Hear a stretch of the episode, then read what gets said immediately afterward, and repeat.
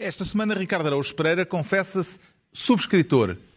Pedro Mexia sente-se à esquerda. E João Miguel Tavares declara-se um libertário contemporâneo. Está reunido o Governo Sombra.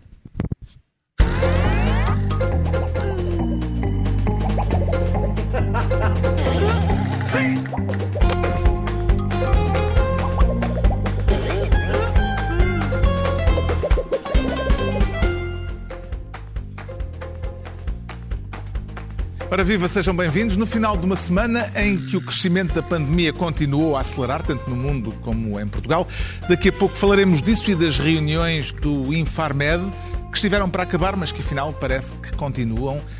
Antes, porém, o Ricardo Araújo Pereira quer ser Ministro da Justiça. É assim ou foi rápido É, demais? não, não, foi. Prestigiado jornalista. Prestigiado jornalista. Estás a ter um AVC. É, é verdade. Eu cá lá bêbado. pus um prestigiado jornalista a dizer a falar em câmara lenta.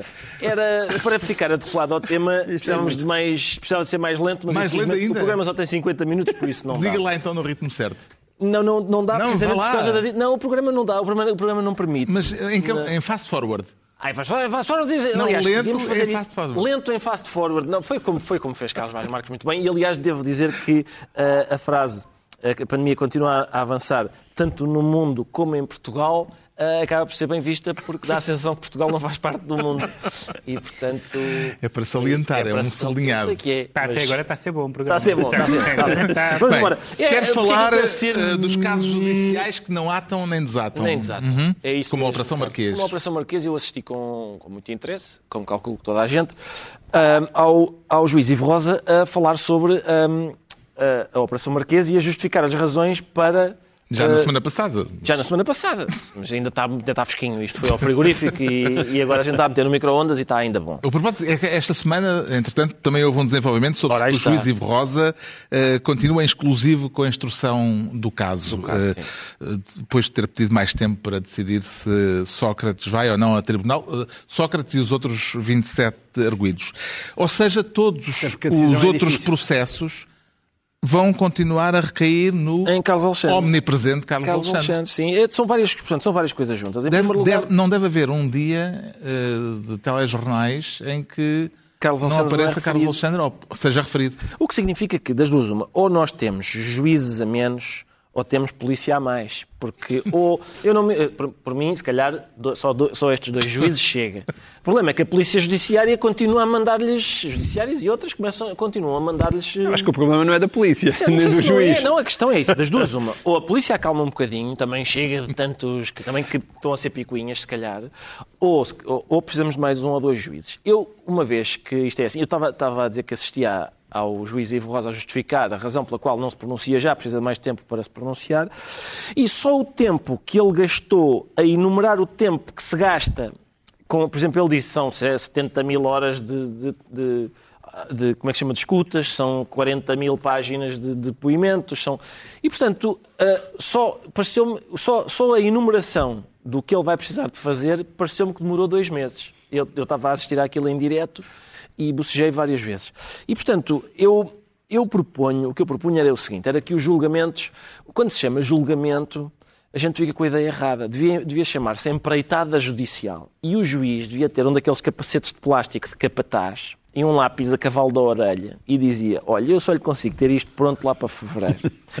Porque depois mete-se o Natal. Mesmo assim é mentira. Mesmo assim é mentira, Ah, mas, mas, isso- mas aí estás habituado porque sabes, já falaste, ok. tens experiência de falar com empreiteiros e sabes que é Ok. tudo mentira. Depois mete-se o Natal, eu depois também não lhe consigo começar a ler isto sem, sem ter ouvido aquilo. Eu primeiro, e depois chega-me um material, de- estou à espera de material que chegue de França, é tudo igual, e não sei o quê, e de Angola também nunca mais me mandam. E portanto é tudo muito parecido com. É tudo muito parecido com uma empreitada e... Desde que a obra fique bem feita. Desde que a obra fique bem feita, mas a gente nunca sabe quando é que a fica. obra fica. A gente não sabe quando é que a obra fica. E o problema é que, na verdade, isto impõe uma pena ah, às pessoas, não é? Às pessoas que estão ah, envolvidas nisto. Isto impõe-lhes uma pena e o problema disso é o seguinte, é que essa pena que impõe às pessoas é demasiado pesada para quem é inocente, para quem no fim vai ser considerado inocente é demasiado pesada, para quem no fim vai ser culpa- considerado culpado é demasiado leve. Porque os processos levam tanto tempo que as pessoas, sim, as Se pessoas, falta aí qualquer coisa no meio.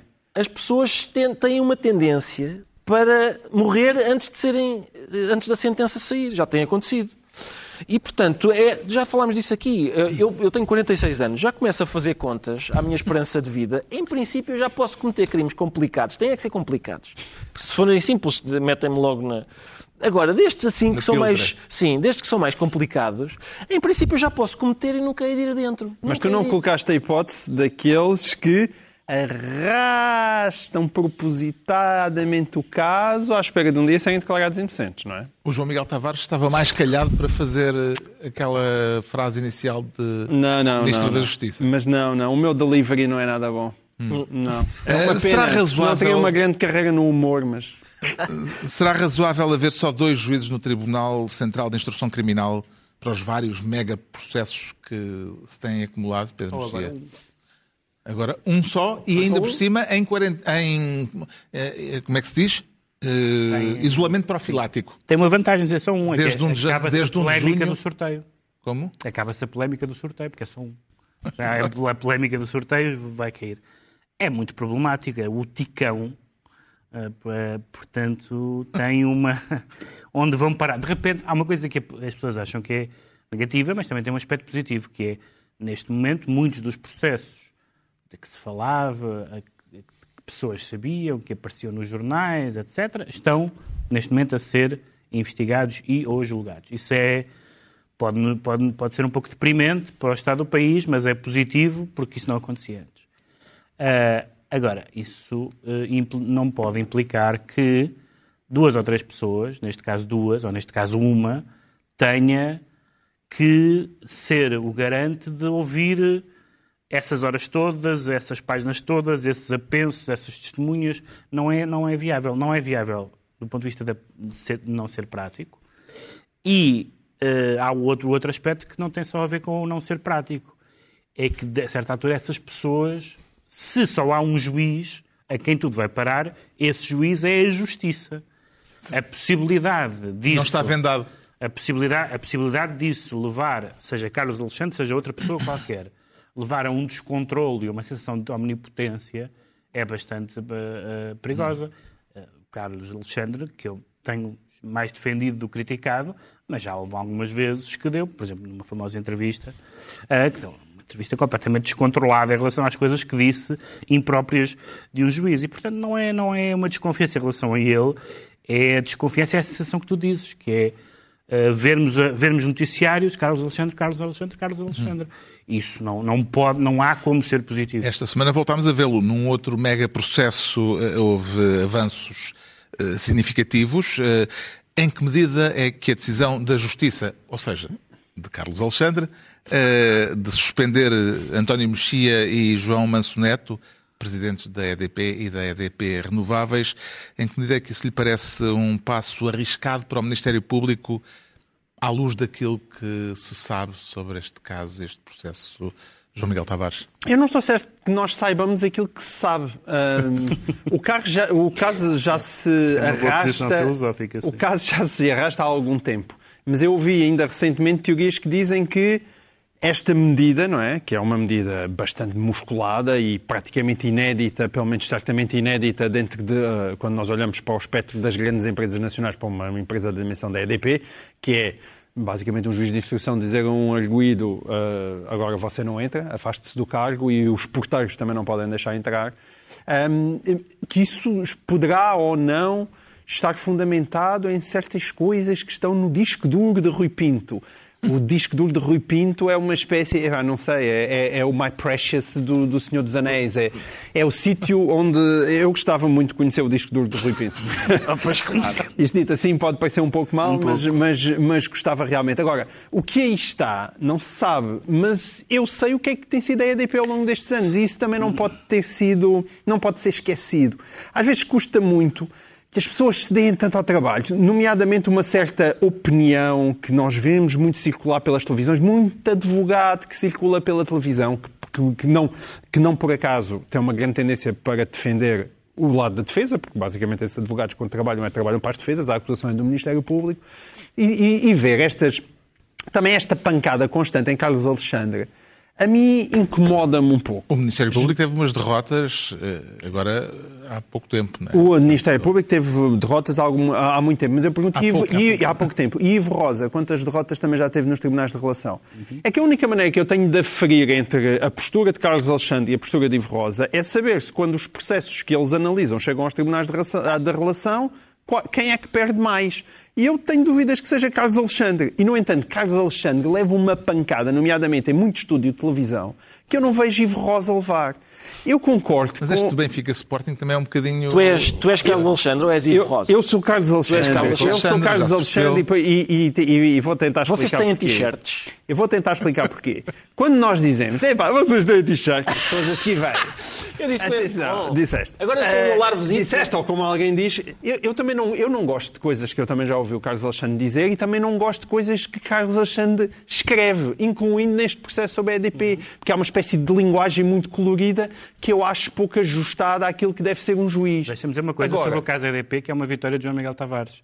É muito significativa na opinião pública. Ouvi várias pessoas na última semana a dizer sobre Manso Neto, a dizer basta olhar para a cara dele, que é uma tese que João Miguel Tavares já expendeu e, portanto... Pá, não, Nós não, aqui, atenção, nós não aqui- com Manso Neto. Quando, quando o Manso Neto teve alguma proeminência pública, nós aqui registámos que Manso Neto tem a aparência física que eu imaginava que era a do, do homem que a minha avó chamava se eu não comesse a sopa. Era exatamente Manso- em Manso Neto Sim, que e eu portanto pensava. eu nunca diria mal desse homem. Eu acho, Sim, claro, eu, acho muito graça a pessoas que são feias e que têm coragem de, de- de utilizar um cabelo daquele tamanho, estando já a ficar careca à frente. Sim, sim. Aquilo, É ele eu- nem é aqui- careca, nem é Não cabeludo. nem é é cabeludo. E aquilo mostra uma autoconfiança que eu admiro. Não tenho nada contra a Manceneta. Uma pessoa para chegar onde ele chegou com aquele tipo de aspecto significa que tem imenso mérito pessoal. Sabes e que o- portanto jamais Miguel Seves Cardoso diz que sou uma pessoa muito superficial, é que não julga os outros pelas aparências. É o que Portanto, atenção, está é legitimado. a fazer. Este Está segmento está lambrosiano. legitimado. Está, está, Deixa-me voltar. estava, eu, atenção, eu estava a argumentar o argumento de João Miguel, não o aspecto.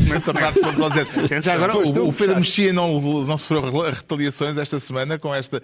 Cada vez que se fala em Mexia, normalmente. Não, mas há pessoas há na e-mails caixa de e. comentários, por exemplo, há pessoas que se enganam e dizem esse vigarista do Pedro Mexia. De vez em quando aparece um alerta, Pedro Mexia não sou eu.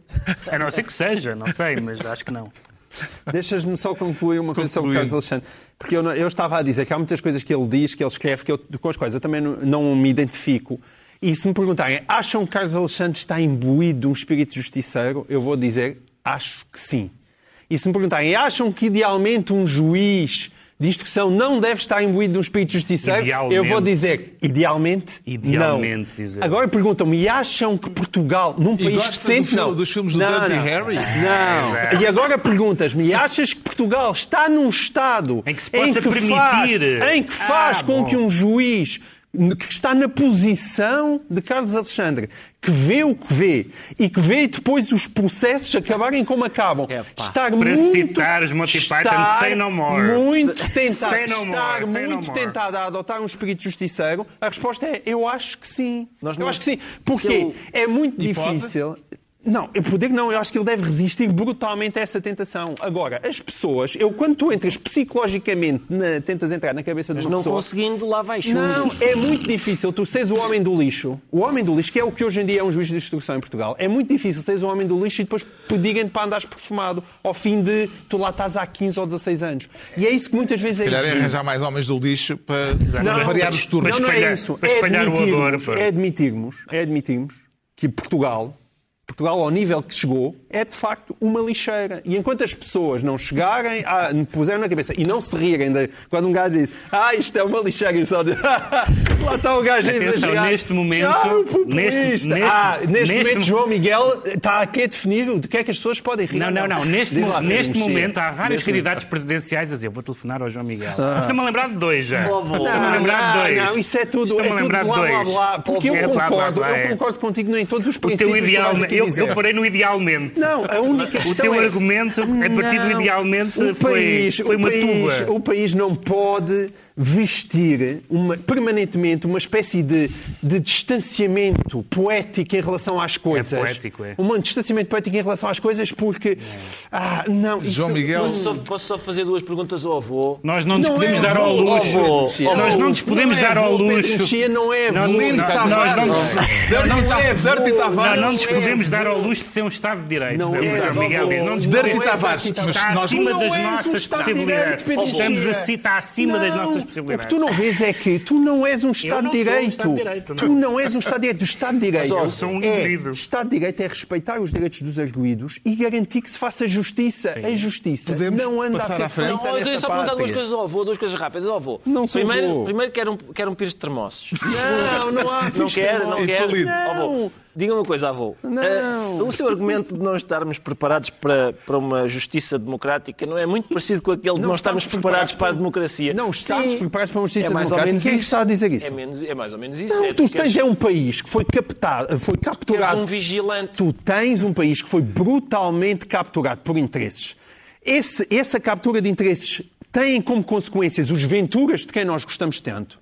Tem essa, essa a consequência. É daí que começam a nascer os venturazinhos. E depois, nós estarmos aqui a dizer que o Ventura é uma vergonha, uma vergonha, é uma vergonha, mas tu não olhares para a podridão em que o regime está neste momento, e quando os principais partidos não combatem essa podridão, é evidente que tu abres a porta Mas, aos venturas. Tu não podes dizer ter tudo. É desculpa. fechar os olhos à podridão do regime e depois, e depois fechares o nariz aos venturas. Tu, é difícil tu, fazer tu és, duas coisas. tu és, é isso que tu eu és fazer. adepto da É tese que eu tento fazer. subscrevo que se deu um salto muito importante para alterar esse caminho com a anterior Procuradora-Geral da República. Portanto, Já se viu o que é que lhe aconteceu. que- tá, mas os casos não podem estado de nascer e morrer com uma pessoa.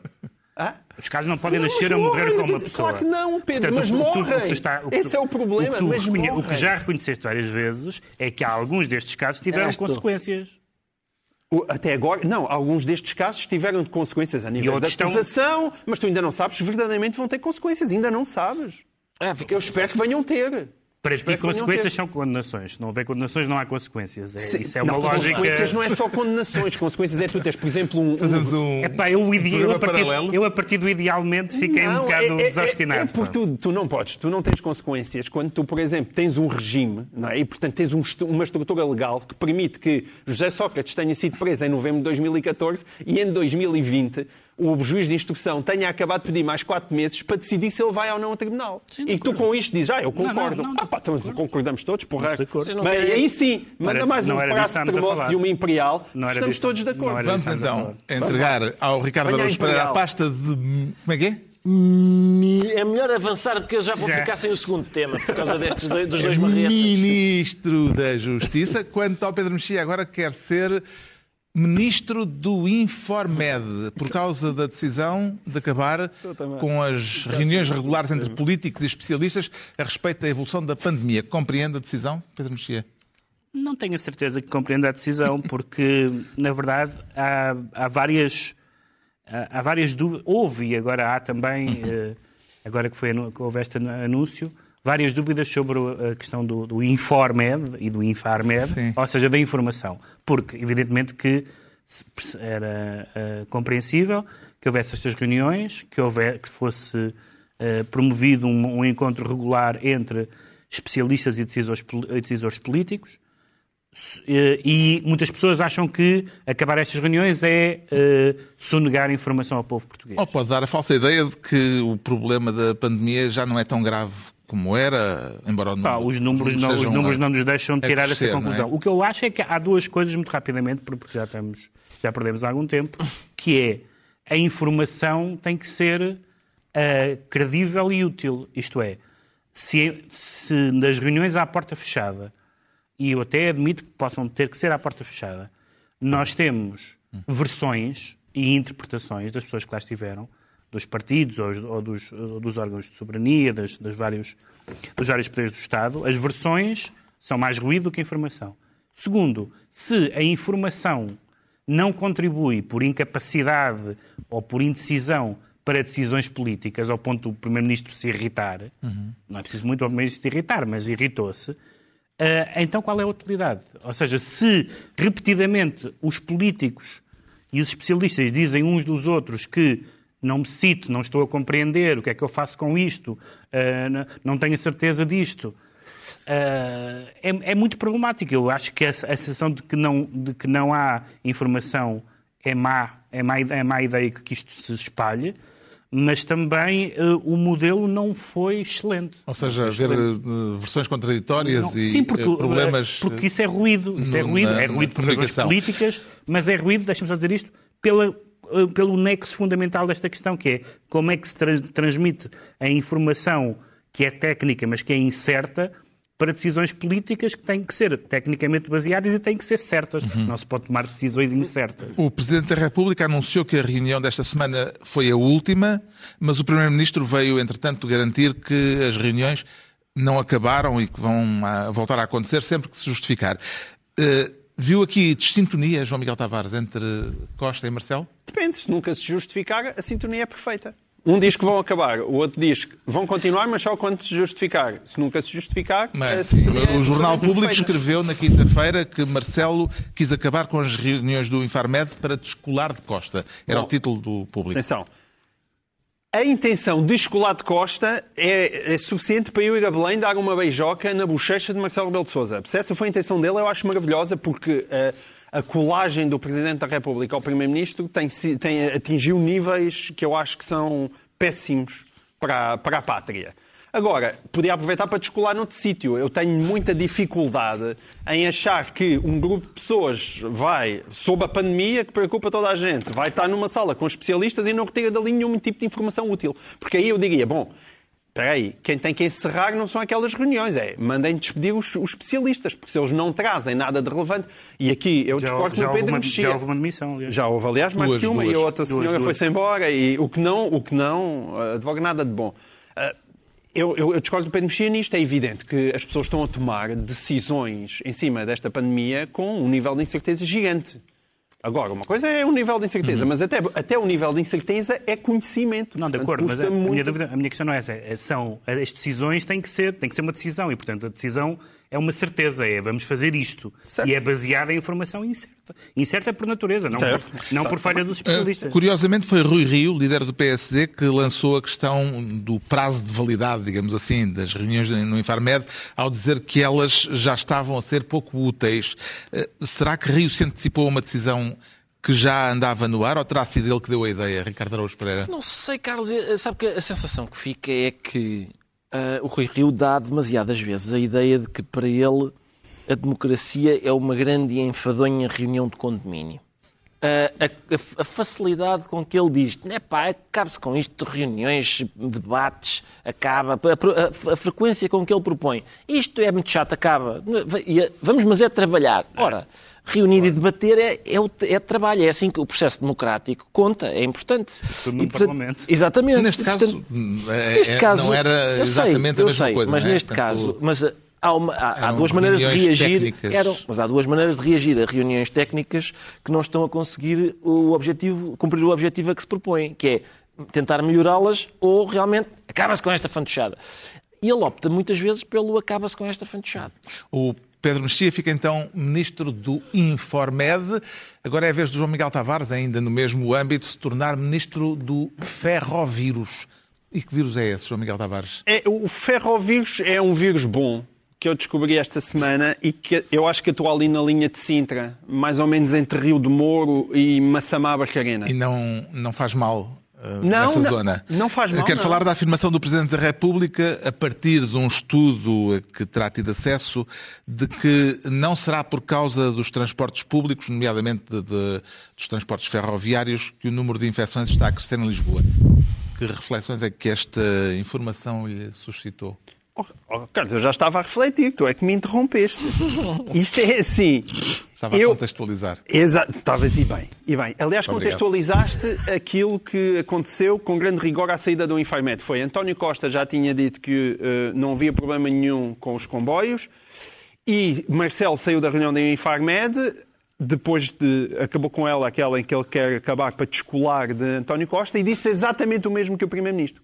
Disse que uh, não há prova, portanto, há estudos aí que dizem que estas coisas dos transportes uh, ferroviários uh, com gente um, toda em cima uma da outra não é problemático para o vírus. E é aí que eu descobri, foi, foi nesse momento que eu descobri o ferrovírus, que é o, que é o vírus bom, que come o vírus mau. Portanto, nas- nos comboios da CP, ali na linha de Sintra, há um vírus que, quando vê o SARS-CoV, vem e come-o.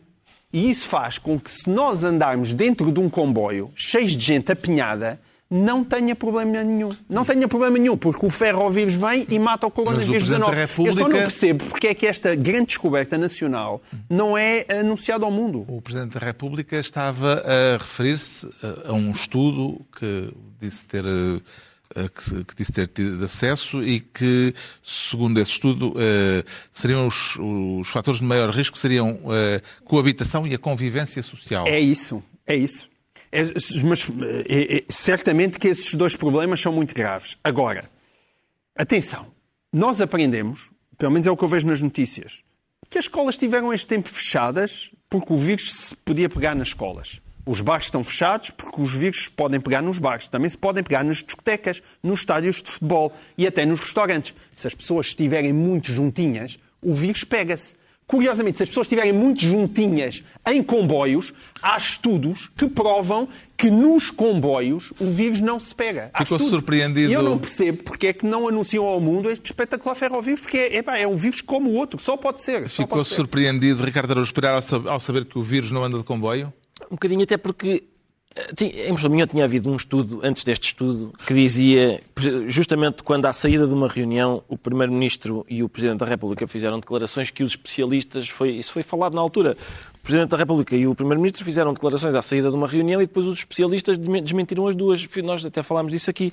E uma das, um, um dos desmentidos era, por exemplo, que os jovens, eh, o, o- problema não era etário, era de contexto eh, de coabitação, sim, mas também de contexto laboral. Social e económico? Exato, e de contexto laboral, de onde se depreendia que o acesso ao emprego, ou seja, o caminho para o emprego também fazia, também havia problema. nós temos visto, não é? Loucura. nós Porque temos é muito visto- normal. Portanto, o vírus, o que é que faz? Bate à porta e só entra dentro das casas para se juntar nas pessoas que coabitam e também nos trabalhos. É só ir... é- Isto é ridículo. Nós tínhamos é ridículo. visto- Por temos mais visto- estudos que hajam, é uma coisa absurda. Não é possível acreditar que comboios apinhados com pessoas que podem estar infectadas não causam nenhum género de infecção. É... Nós temos visto imagens e, E ver e- o Primeiro-Ministro e o Presidente da República a repetir isto, eu acho. Temos espantoso. visto imagens e ouvido testemunhos que indicam claramente que nos comboios, em- pelo menos em várias alturas, não está a ser cumprida a regra dos dois terços de. eh, Claro. Mas sim os quatro terços que é costume. Logo não há problema. Ah, agora, portanto, é esquisito das duas uma. Se isso não faz mal, então a regra, então a regra não faz sentido. Que efeito é que as sucessivas mensagens a respeito da transmissão do vírus, algumas delas, muitas delas contraditórias, eh, pode ter no modo como a população reage, Pedro Mexia? Parece-lhe que o, o desconforto causado pela incerteza conduz mais depressa ao desleixo ao- ou ao medo e, portanto, a maiores cautelas? Pela incerteza, não sei se é também pela incerteza, sobretudo das pessoas mais conscientes. Acho que nas pessoas mais conscientes é a incerteza que conta. Noutras pessoas que não, não têm necessariamente de ser inconscientes, eh, mas são mais impulsivas por razões diferentes. Aliás, os mais novos e os mais velhos, por razões diferentes, têm mais dificuldade em acatar eh, essas instruções. Não sei, tanto- não sei se é tanta incerteza, é mais eh, a percepção pública de estar a correr bem e de estar a correr mal. Já falámos isso aqui várias vezes, que não é necessariamente eh, que não corresponde necessariamente ao estar a correr realmente bem ou a correr mal. Por exemplo, esta ideia de, daquilo que o estrangeiro diz de nós em Portugal é uma coisa que tipicamente nos impressiona muito. Sim, mas E- desta vez vai-nos ao bolso. e por outro lado, e por outro lado os hábitos, nomeadamente praia, férias, são hábitos e bons hábitos, naturalmente, que para algumas pessoas vai ser muito difícil. Quer dizer, uma coisa é não ir ao estrangeiro, porque não se pode ir ao estrangeiro, mas ajuntamentos e coisas do género, eu acho que com incerteza ou sem incerteza eh, vai ser muito complicado. O João Miguel Tavares fica assim ministro do ferrovírus e estão entregues as pastas ministeriais por esta semana. Agora vamos eh, eh, saber porque é que o Pedro Mexia se sente à esquerda. À, à esquerda de Costa ou à esquerda de Pedro Nuno Santos? Não, não, não estou à ah, esquerda. não, não é, ah, foi mal formulado Sim. isto. À esquerda no, no âmbito de Costa ou à esquerda no âmbito de Pedro Nuno Santos? Eu estou à esquerda no âmbito de quem está à esquerda. O, o ministro Pedro Nuno Santos disse duas coisas. Uma que eu acho saudável e normalíssima e outra que eu acho normalíssima e menos saudável. Ah, o, que é que é, o que é que é normalíssimo?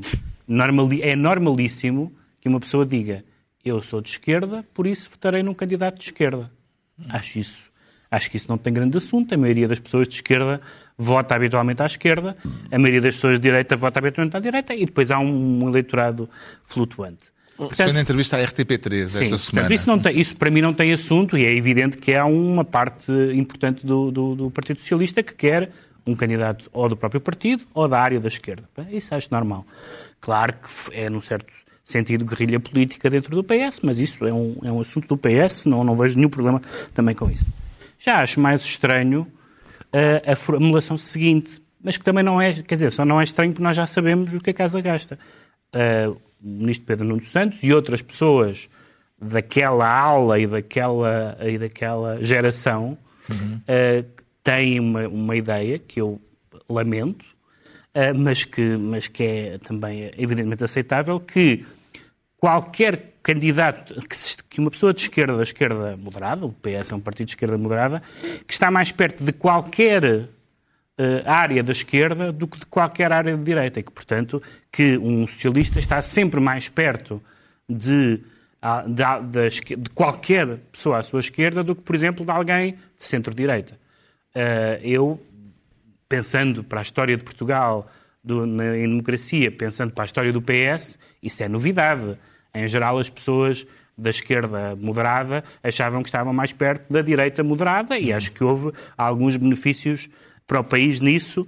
E houve também problemas, em alguns momentos, quando se pareceram muito uns com os outros. Entendeste como uma demarcação de António Costa e como algo uh, no âmbito de uma uh, guerrilha, há pouco falou, é, mas, guerrilha, é, dentro mas, do mas PS? É, é, mas isso é, isso, isso é natural, eles estão a, a marcar a sua posição e, neste caso, Pedro Nuno Santos parece que tem uma proposition uh, muito garantida. Uh, não tenho a certeza que a maioria dos eleitores do PS, quer em relação às suas preferências nas próximas presidenciais, que não é até o mais importante, quer a, a essa ideia de que, que ele diz, prefiro votar num candidato do PC ou do Bloco a do, em Marcelo? do que não votar em alguém da, da, da direita. Não, ele diz mesmo, de, neste caso é Marcelo, sim. mas podia ser outro candidato qualquer.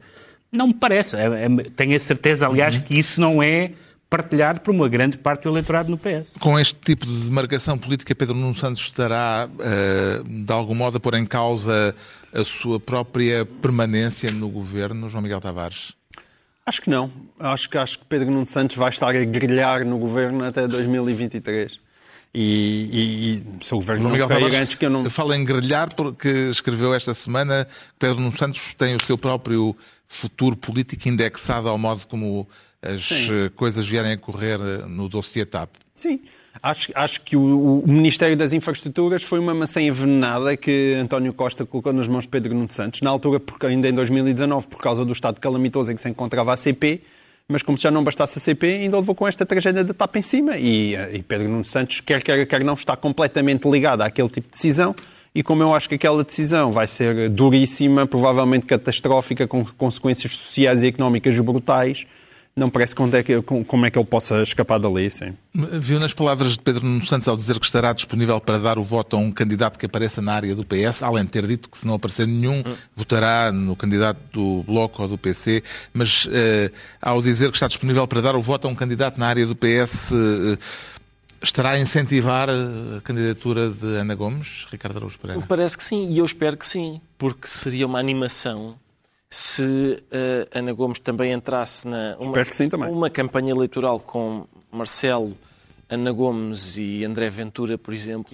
ia ser mesmo uma animação uh, que as campanhas eleitorais presidenciais normalmente não têm. E, é assim, e tem um, um acréscimo. Para ti era ótimo. Era ótimo para mim. Tem, há um acréscimo humorístico que é a, ver, a, a barulheira toda que se vai gerar. Uh, para a eleição de um cargo que nem sequer é assim tão importante. Não digas isso. É, não é. Não, não, não digas isso. É assim mais decorativo do que outra coisa. Não é. Não acaba, é, por ser, acaba por ser uma campanha eleitoral. O Jorge Sampaio já te mostrou isso e os tempos para ver quem é quem feita é? melhor. Não, estes tempos que vêm é não são para assim que entendo. É a tua história abreviada da República Portuguesa. A história abreviada. Não, não, isso é... no, tendo em conta o, o regime que nós temos, semipresidencialista, Até, até, sim, até, é mais ou menos até isso. pode dissolver uma maioria no parlamentar. Pode, pode. Quantas vezes é que já aconteceu? Ah, pá, está bem, mas pode acontecer. É esse Pode. poder existe. Pode, existe, existe, Então, mas, mas é muito raro ser utilizado. Está esclarecido porque é que o Pedro Mexia diz sentir-se à esquerda. Quanto ao João Miguel Tavares, declara-se um libertário contemporâneo.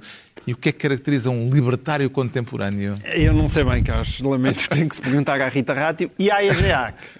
Isto vem a propósito eh, da escolha da ex-deputada comunista Rita Rato para suceder ao historiador Luís Farinha à frente do Museu do Aljube, eh, um museu dedicado à história e à memória do combate à ditadura. Entende a contestação que esta nomeação desencadeou? Não, claro que entendo a contestação hum, por várias razões. Em primeiro lugar, há muita gente, aliás, Mas o Jerónimo de Sou- libertário contemporâneo vem de onde? Já lá vou, já lá vou. Ok. Há, há gente como, como o Jerónimo de Sousa que se veja a queixar com aquela coisa, ah, os comunistas continuam a ser perseguidos. Ora, ninguém está a pôr em causa que, eh, eh, eh, ou a dizer que Rita Rato não pode ir para ali por ser comunista.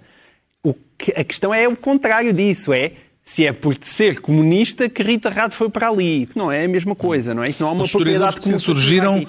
contra a decisão, entre os quais Irene Pimentel Sim. ou António Araújo, dizem que a ex-deputada não tem currículo, experiência nem competência para ocupar o lugar.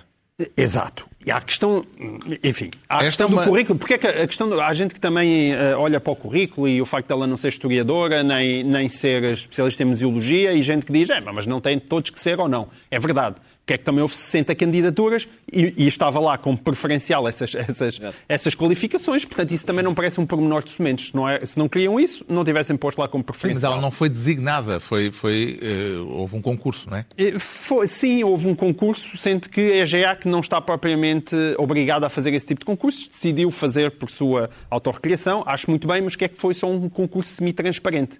Porque sabe-se que as pessoas foram lá, mas não se sabe bem quais foram os resultados, como é que as coisas correram. Só sabe que Rita Rato foi nomeada. Agora, muita gente centrou aquilo na questão da entrevista de 2009 e da questão dos. Gulag, que já volta, vamos a falar nisso, mas o libertário contemporâneo não, vem, não vinha daí.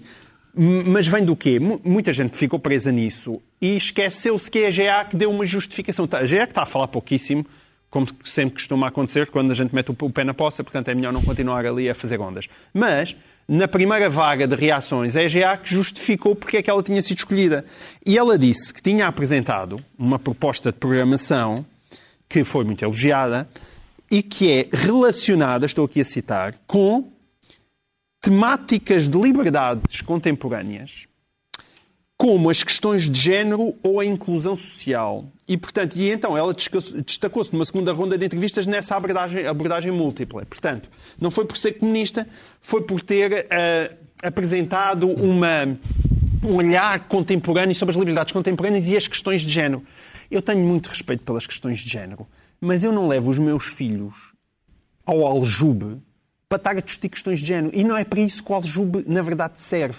Custa-me muito que alguém tenha dito não, Rita Rato, de facto, ah, não é historiadora, nem é especialista em museologia, mas sabem, epá, ela deu-me aqui umas ideias para ligar o espancamento da PIDA às questões de género super espetacular. Um dos aspectos referidos, mais referidos para contestar o nome de Rita Rato, tem a ver com as respostas que ela deu há uns anos, em 2009, se não me engano, numa entrevista, quando lhe colocaram questões a respeito do gulag soviético, no período do stalinismo, eh, e das prisões, eh, das prisões políticas na China.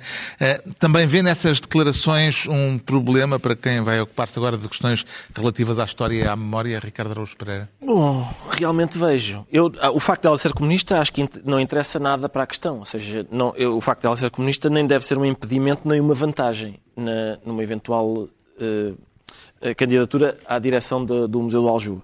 Ah, o Rui Tavares escreveu um texto no público em que desvaloriza a questão do currículo e da, e da experiência. Eu não desvalorizaria totalmente porque uma das coisas que a EGA eh, uma das coisas que a diz é precisamente essa, é que ela foi escolhida pelo seu projeto e várias das outras pessoas que se candidataram dizem qual projeto? Não havia, nenhum, não havia nenhuma obrigatoriedade de apresentar um projeto. Não era isso que estava em causa. E, portanto, esse é um ponto. O segundo ponto é, essa, é de facto, essa entrevista é bastante, bastante... Primeiro, quer dizer, é preocupante num cidadão, preocupante num cidadão formado em ciência política, como é o caso da Rita Rato, e relações internacionais, preocupante num, num cidadão que exerceu funções de deputado e parece-me preocupante num disse, cidadão que vai. O que ela disse foi só relembrar. Sim, eh, não é- tinha conhecimento. Que, que o, é, o Gulag- em relação ao Gulag foi uma experiência. eh, que, que a experiência soviética. Eu tenho aqui a citação, Sim. se quiser. Sim, é? sim, como, vale como encara os campos de trabalho forçados denominados gulags? É a pergunta, nos quais morreram milhares de pessoas. Ela responde, não sou capaz de lhe responder porque em concreto nunca estudei nem li nada sobre isso. Mas foi bem documentado, pergunta ao jornalista. Por isso mesmo, admite que possa ter acontecido essa experiência. Mas não Essa sentiu experiência. curiosidade em descobrir mais? Ela respondeu, sim, mas sinto necessidade de saber mais sobre tanta outra coisa. Pois claro, e como há tantas, tantas áreas de conhecimento que a gente também não vai. Agora, numa diretora do museu com estas características, o que eu temo, e aliás a EGA que diz que ela não precisa de ter, digamos, o, o currículo que alguns historiadores disseram que ela precisava ter, porque há uma comissão científica que, que, que está lá para isso, há, uma- há um conselho científico que está lá para isso. Mas o que eu temo é que alguém do conselho científico diga, senhora diretora, estávamos aqui a pensar em fazer, digamos, uma exposição comparativa entre várias polícias políticas, como a do nazismo, a da União Soviética, ela. Hã? A de- a Não, nunca ouvi falar nessa segunda. O que é que... E isso pode ser problemático para depois a realização de exposições. Um museu dedicado a temas históricos tem de ter a dirigi-lo obrigatoriamente um, um historiador ou um museólogo, Pedro Mexia?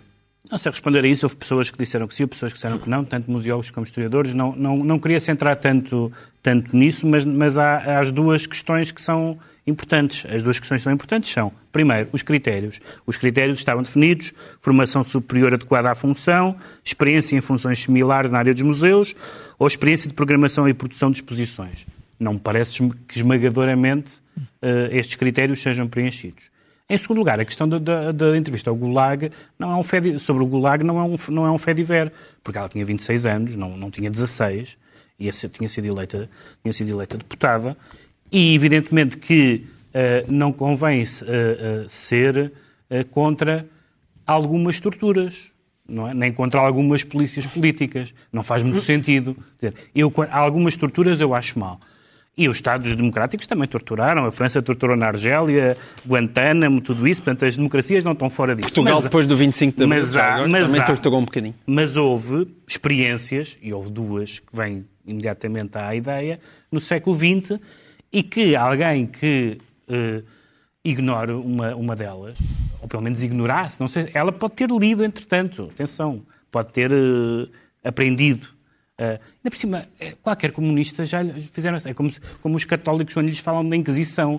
As pessoas já têm que lidar com essa pergunta três vezes por semana. É uma a dizer, ah, de facto, nunca li sobre o assunto. É uma resposta bastante mais vale responder como o Hobsbawm, o historiador, o Eric Hobsbawm, que lhe perguntaram sobre os milhões que morreram e, e lhe pergunta, o Michael Ignatieff pergunta-lhe numa entrevista Historiador comunista. Historia- o historiador comunista Eric Hobsbawm e o, e o, e o Michael Ignatieff pergunta-lhe numa entrevista ah, mas se tivesse havido um, um, um futuro radioso socialista, valeria a pena morrer esses milhões de pessoas? E ele disse, sim.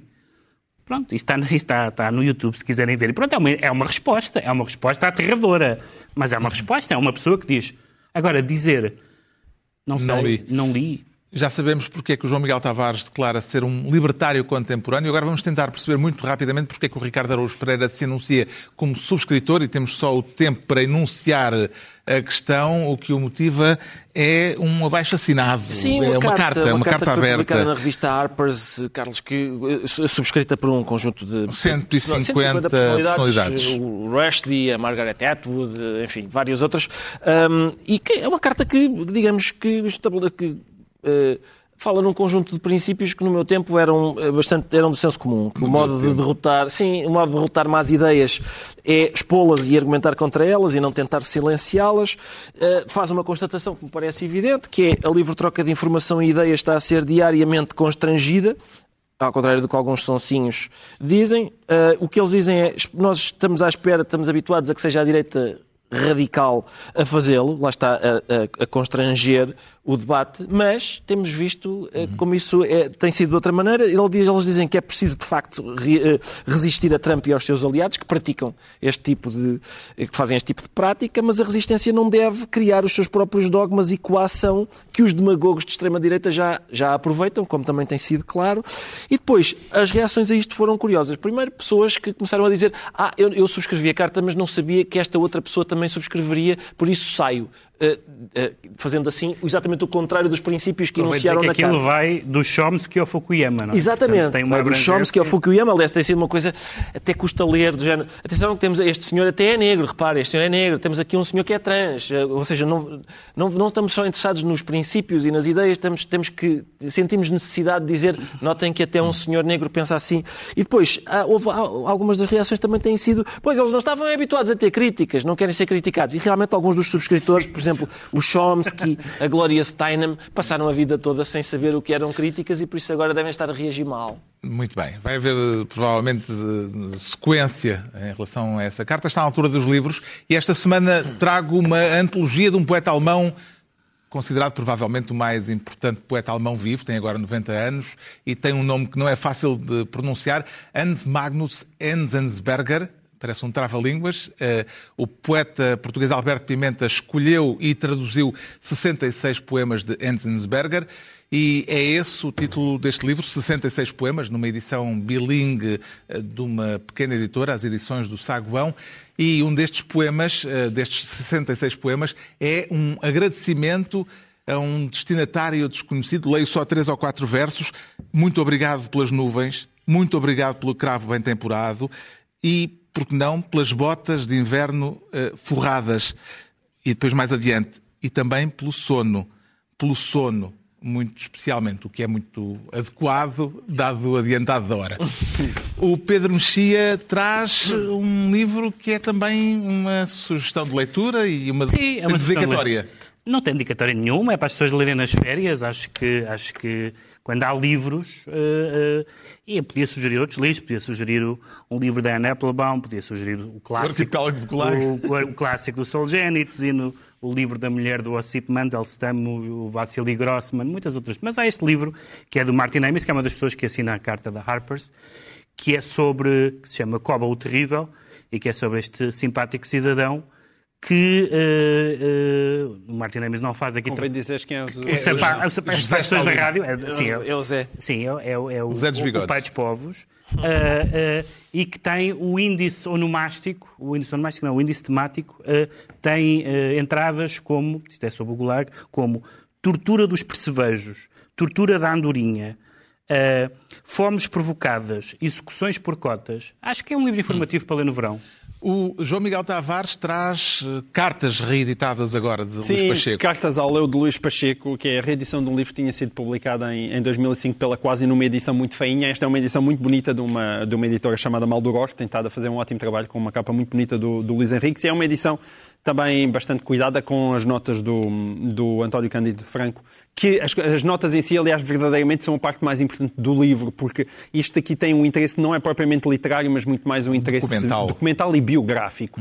Mas a figura do Luís Pacheco, no meu caso, é uma figura que eu acho que faz imensa falta. Não só faz falta à literatura portuguesa e, a acho um crime. livros estão inacessíveis. Exatamente, era isso que eu queria dizer. É, é um crime de lesa pátria, infelizmente, por eh, questões de direitos e de conflitos entre herdeiros.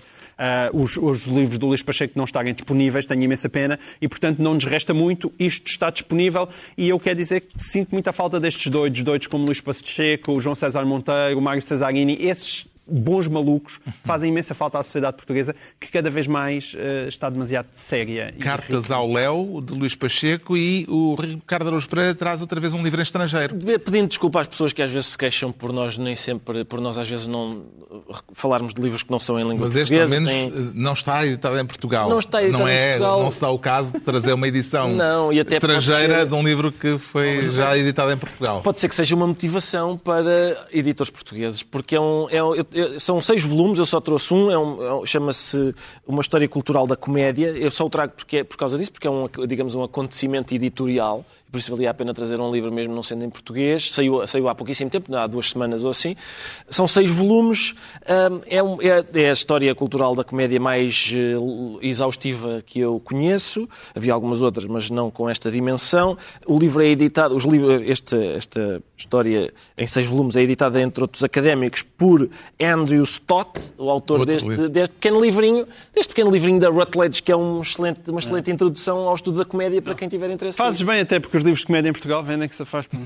Se. Está concluída mais uma reunião semanal, de hoje a oito dias, à hora habitual, novo Governo de Sombra. Pedro Mexia, João Miguel Tavares e Ricardo Araújo Pereira. Os livros.